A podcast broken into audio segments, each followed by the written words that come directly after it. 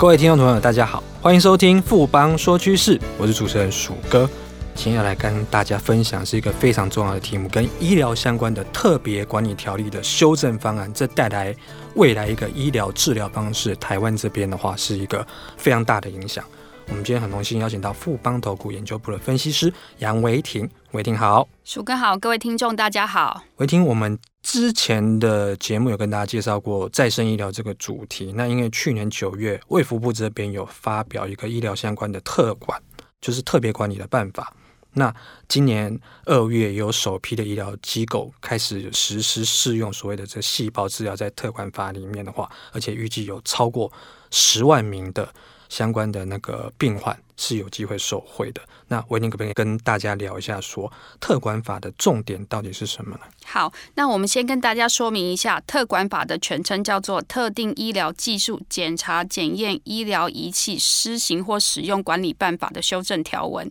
那这个条文是开放六项的细胞治疗技术，像是癌末病人的自体免疫细胞治疗，或是大面积烧伤的自体脂肪干细胞移植等等。那因为开放的是属于细胞的相关治疗技术，我们来帮大家复习一下。我们先前有提过了，细胞治疗里面我们会依照细胞是不是可以有分化的能力，分为干细胞跟免疫细胞两大类别。那可以不断分化的，我们就叫做干细胞；不能分化的，则是免疫细胞。那这些干细胞还有免疫细胞，如果是从病人自己身上所分离出来的。再打回自己身体里面，我们就叫做自体细胞的移植。那反过来，如果是使用健康捐赠者的细胞，这种使用他人细胞的情况，我们就叫做异体细胞。那我们回到了刚刚鼠哥的问题，简单的来说，这次的特管办法的重点就是用自体细胞来治疗重症病患，并且在适度的呃规范之下，让这件事情可以合法化，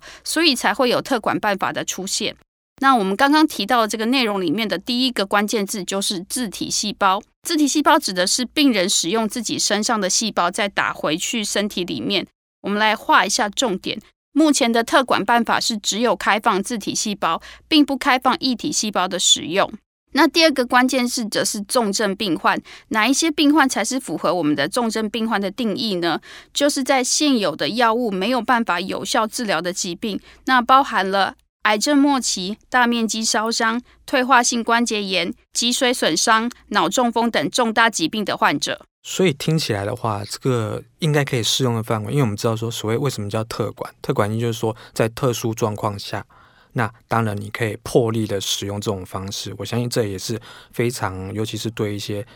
因为刚刚维婷有提到说，重症患者，他们可能是说已经试过其他方式，那。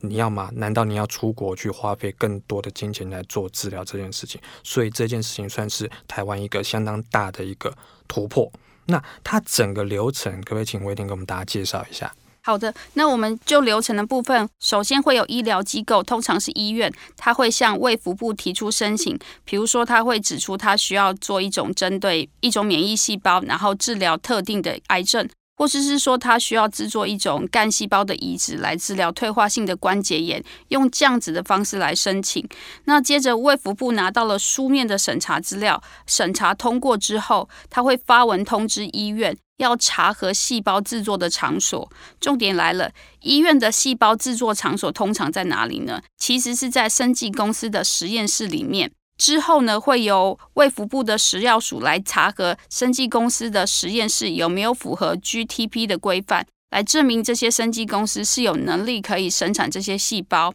那讲到这边，我们就可以知道，其实不是每一家医院都可以做细胞治疗，要先有申请的许可。那再者呢，也要具备 GTP 实验室的生技公司才可以做这样的治疗。原来如此，因为所以不只是医院，就是生技厂商在这里面扮演非常非常重要的角色。那维婷之前有跟大家提过说，细胞治疗这一块是再生医疗一部分嘛？那整个细胞治疗市场，其他到底有多大呢？呃，我们根据市调机构的预测，二零二一年全球的细胞治疗市场的规模是一百三十九亿美元，大概占整体再生医疗市场的六成。那从二零一七到二零二一年的话，是以这个二十七 percent 的复合增长率来成长的。至于回到台湾来看的话，台湾的再生医疗产业在特管办法还有未来相关的法规通过之后呢，会带动新一波的再生医疗产品上市。那在这个呃乐观的气氛之下呢，我们是预估说，今年度台湾的再生医疗产值可以来到二十二点六亿新台币，那比去年大概成长五点八个 percent 左右。那么，我一听，我们听众朋友应该也会好奇说，整个细胞治疗它产业相关的一个。供应链会是什么样子呢？好，那我们刚刚已经了解过了申请的程序。那接下来在细胞治疗的流程上面呢，首先细胞会先从人体分离出来之后，经过了上游的细胞保存还有培养的程序。那接下来到中游的制程研发，还有下游的生产放量，最后才会出货。那就整个供应体系来看呢，在上游的供应链，我们可以看到相关的产业包含有设备商。试剂与耗材公司供应生长因子的原料公司，还有就是细胞冷冻保存的服务公司，像是国际知名的奇异这种是属于设备商的部分。那赛默菲斯尔的部分则是有设备还有耗材的提供。罗氏的部分的话，在试剂耗材这一块也是属于国际上比较重要的供应商。至于细胞制品与研发生产的中游的部分来看的话，除了欧美各大药厂，像是诺华、吉列德、赛基等有参与之外，可以留意的是亚洲地区，尤其是大陆、日本、韩国，他们进展其实是非常快速的。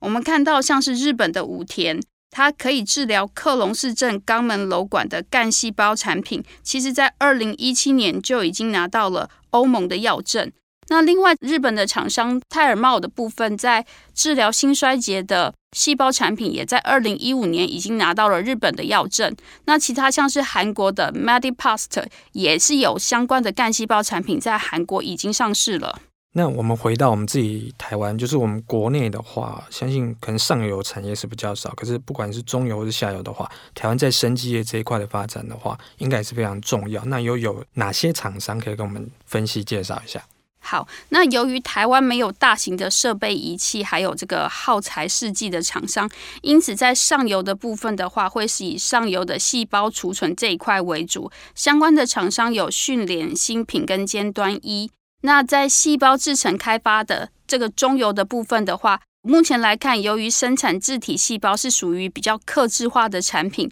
成本偏高，因此厂商在制程上会偏向以一体细胞产品为主。那加上自动化的生产来降低整个生产的成本，这个是目前我们在中游可以看到的开发方向。那在干细胞制程开发的厂商，台湾部分会有三顾、祥宇、长盛；免疫细胞制程开发的厂商则有唐联、长盛跟新平。那在下游的部分，下游主要都是跟医院合作进行临床治疗的厂商。前面有提到。这个产业的部分的话，在细胞的制作部分是需要具备 GTP 实验室的生技公司才可以提供这个细胞的制作。那相关台湾的合格厂商则有基雅、高端、讯联、三顾、长盛、翔宇、尖端一等等。我们从刚刚这边可以发现，其实从特管办法开始实施之后，短期里面可以受惠的是这些下游直接可以出货的厂商。那中游的细胞制程开发商的产品，虽然目前还没有办法商品化，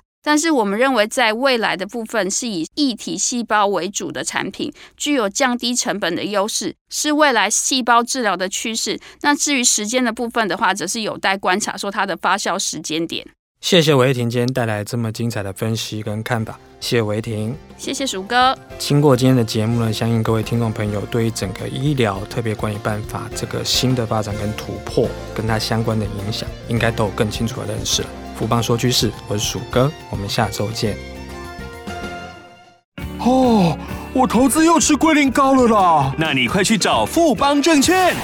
富邦好证点不降价，提供回收权证，让你投资好安心，更给力。富贵要人帮，权证买富邦。权证为高杠杆投资商品，有机会在短期间获得极高报酬或蒙受权利金的损失。购买前请先了解相关风险及详阅公开说明书。本公司经目的事业主管机关核准之许可证照字号为一零七年经管证总字第零零五三号。